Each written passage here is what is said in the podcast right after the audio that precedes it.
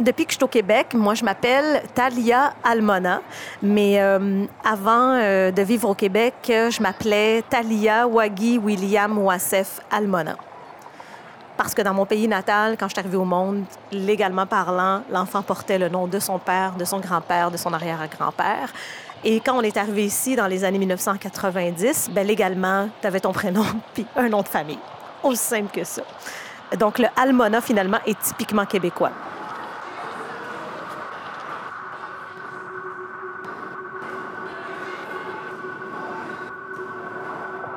Pour mes parents, c'était clair pour eux qu'on allait euh, vivre dans un quartier francophone, euh, qu'on n'allait pas dans un quartier euh, dit de communauté X. La preuve, moi, j'ai grandi à Laval, à Vimont, dans les années 90. Aujourd'hui, à Laval, dans le nord de Laval, l'immigration, c'est à peu près 50-50. Vimont, c'est pas mal au nord.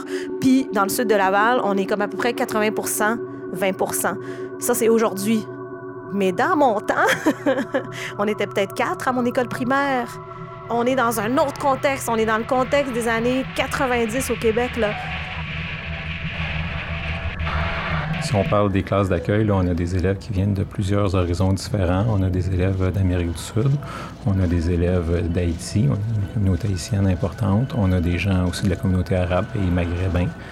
Euh, puis évidemment, on a quelques élèves aussi d'Europe de l'Est, communauté euh, chinoise, asiatique, un petit peu euh, Inde, des ces choses-là, mais c'est pas notre communauté les plus importantes. Je dirais que quand on couvre Amérique du Sud, donc espagnol, haïtien, quelques pays d'Afrique également que je n'ai pas nommés. Donc ça fait le tour à peu près de notre clientèle.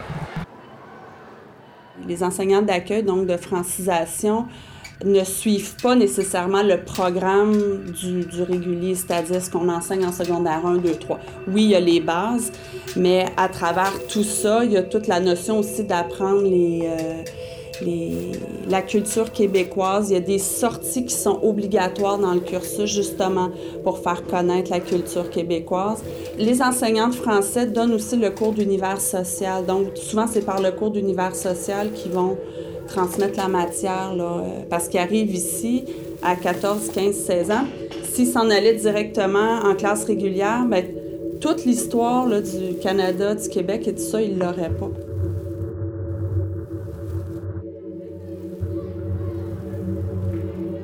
Ben moi, c'est sûr que je trouve ça important parce qu'on n'est pas juste euh, le seul endroit qu'on parle français. Il y a d'autres pays qui parlent le français aussi.